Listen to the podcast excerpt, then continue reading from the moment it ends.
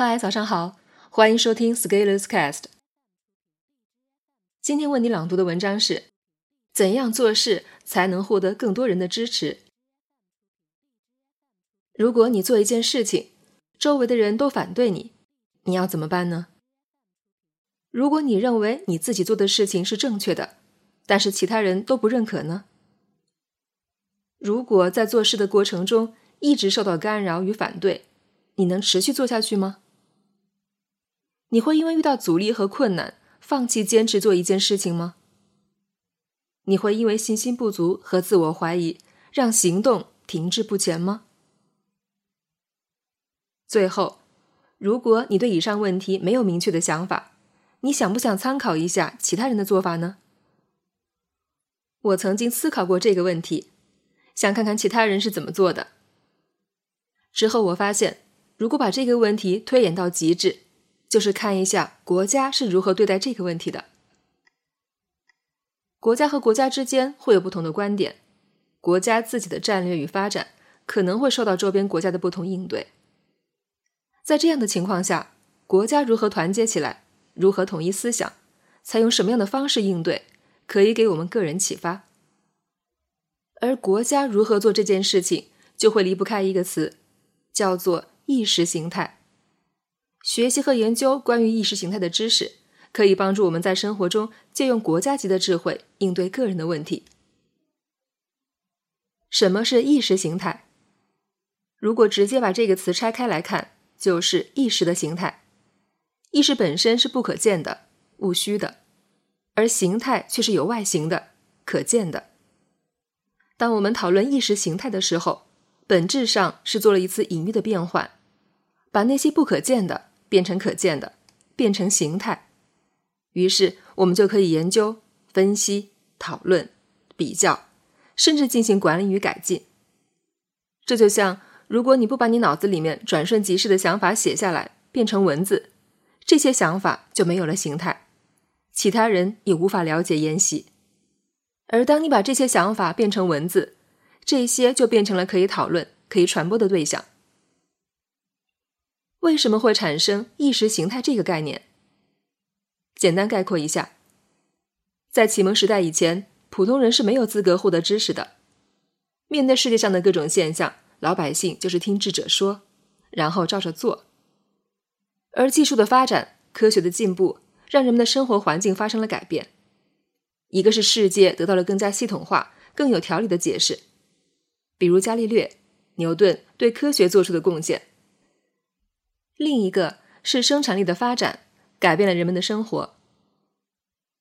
在十八、十九世纪，西方社会曾经以非常粗暴的方式完成了城市化与工业化，人们结束了千百年来与土地共生的生活。原来有天有地的日子，现在要搬到居住区和人挤在一块儿居住。你可以想想，原来一家人住在乡下，有天有地，哪怕穷一点也很开心。现在要在城市里和一群人住在一起。虽然住的那么近，但是心理上反而是疏离的。于是民众感到恐慌，感到不适，找不到方向，人生迷茫。这个时候，学者、哲学家以及政治家们便埋头研究、梳理、解释以及合理化这些现象，而其中一些合理化的理论就会变成政治意识形态。于可平教授在社群主义中说。意识形态是统治阶级自上而下灌输给公民的，要求公民无条件信仰。马克思在《德意志意识形态》里说，意识形态并不是什么理念的科学，只不过是特定的一群人用来自我辩护的一种虚构。意识形态会涉及四个特征：一，首先这是一个政治术语，所以。当我们因为生活中遇到困惑而学习意识形态的知识，我们其实是在向政治学寻找智慧。二，意识形态包含了对现状的看法以及对未来的憧憬。意识形态提供了希望，让我们有奔头。三，意识形态有行动导向，提供了明确的步骤，而不仅仅是描述一个美好未来。四。意识形态是群众取向，用简单词语陈述，鼓舞人们努力达成目标。如果你理解了这四个方面，你会发现，我们对于生活需要寻找意义。那我们可以从意识形态的知识领域中找到一些启发。在日常生活中，我发现很多人对意识形态有偏见：一是没有意识到意识形态的问题，二是也不知道什么是意识形态，三是认为意识形态是在洗脑。其实，如果平静下来学习，会发现我们可以从中获得很多真知灼见与普世智慧。加强意识形态敏感性。你认为一个人出生的时候可以没有父母吗？可以没有家庭吗？目前人类还做不到无性繁殖。我们每个人出生都必然会有自己的家庭环境。我们每个人都会有自己的父母。都无法否认自己父母的存在。同样的道理，我们每个人都会有自己生活的社会环境。我们生活的社会环境必然会从属于某个国家，而一个国家必然会有自己的意识形态，必然会在意识形态上下功夫。意识形态就像空气，每时每刻都在我们的认知空间，只不过我们很多人对此无感知。这种无感知虽然不影响日常生活，但是如果我们想要对时代有更多了解，想要借助更大格局的智慧帮我们提升认知，那还是需要下一番功夫，培养敏感性。我们生活的国家有什么样的意识形态？今年是我们国家建立七十周年，那我们国家以什么样的理念作为我们的意识形态呢？最近我读了一本书，叫《做一个思想清醒的人》，里面提到马克思主义。我们国家的宪法里写道：“中国新民主主义革命的胜利和社会主义事业的成就，是中国共产党领导中国各族人民在马克思列宁主义、毛泽东思想的指引下，坚持真理、修正错误、战胜许多艰难险阻而取得的。”作者说：“现实的看。”马克思主义关于社会主义建设的论述，关于公有制经济的论述，构成了中国特色社会主义建设的强大支撑力量。抽去了马克思主义，就无异于抽掉了国家建设和社会发展的根基。作者还说道：“放弃马克思主义，无异于自我解除精神武装，除了在思想上束手就擒、坐以待毙以外，还能有什么结果呢？”当明确了这一点以后。剩下的就是争取人心，让更多的人理解、支持。所以作者说，意识形态工作本质上是一个争取人心的工作，而人心是最大的政治。作者还说，让大家把话说出来，然后巧妙的、艺术的再把大家的思想统一起来，意识形态的价值就体现出来了。如何面对不同的意识形态？我认为这一点是值得我们学习和思考的。在生活中，我们总是会遇到不同，而这个时候，我们往往会不知道该怎么办。我们看看在意识形态领域里是怎么处理的。一，底线清晰，不惹事，不怕事。作者首先引用了总书记的三个地带理论：红色地带是我们的主阵地，一定要守住。黑色地带主要是负面的东西，要敢于亮剑，大大压缩其地盘。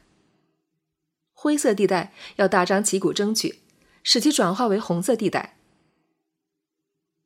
不仅是意识形态，我们做任何事情不也是这样的道理吗？但是有时候我们会搞不清主次，我们应该巩固红色，争取灰色，而不是只在黑色上花费大量时间。作者说。高明的意识形态工作，实际上是在坚持原则和底线的前提下，推动形成思想认识上的最大公约数。但是，这并不意味着面对矛盾，我们要一味妥协。当矛盾出现对抗特征的时候，当然要采取激烈的手段和措施；当矛盾出现非对抗特征的时候，要采取相对温和的手段和措施。作者还说，意识形态的工作。不是为了赢得别人的掌声和喝彩而去做的。反过来，嘲讽和谩骂无论再恶毒，也不能放弃去做某些意识形态工作。这说的不仅仅是意识形态工作的问题，说的本质上是做人做事的道理。如果你心中有想法，那你要去做；如果有人反对你，就多争取。但是如果出现对抗的矛盾，你要有激烈的手段；如果矛盾缓和，你该温和也要温和。底线清晰，不惹事也不怕事，这不就是我们做人做事的道理吗？二。坚守原则，灵活应变，贴近时代。有一句话叫“子不嫌母丑”，毕竟这是你的娘，是你无法改变的。而如果我们认定要坚守一条信念，那面对时代的变化，我们如何坚守？作者说，我们坚持马克思主义的立场、观点和方法，并不意味着我们一定要通过固守马克思主义传统话语的方式来坚持它。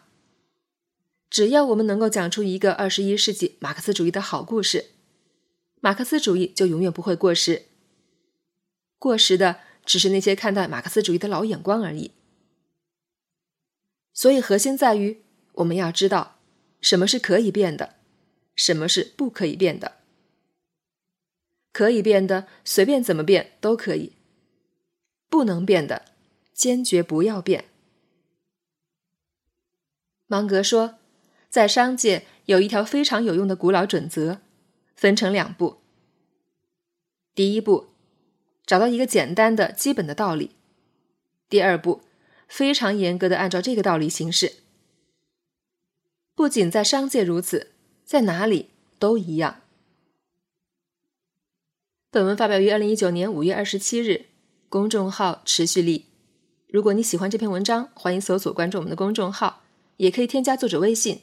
e scalers 一起交流，咱们明天见。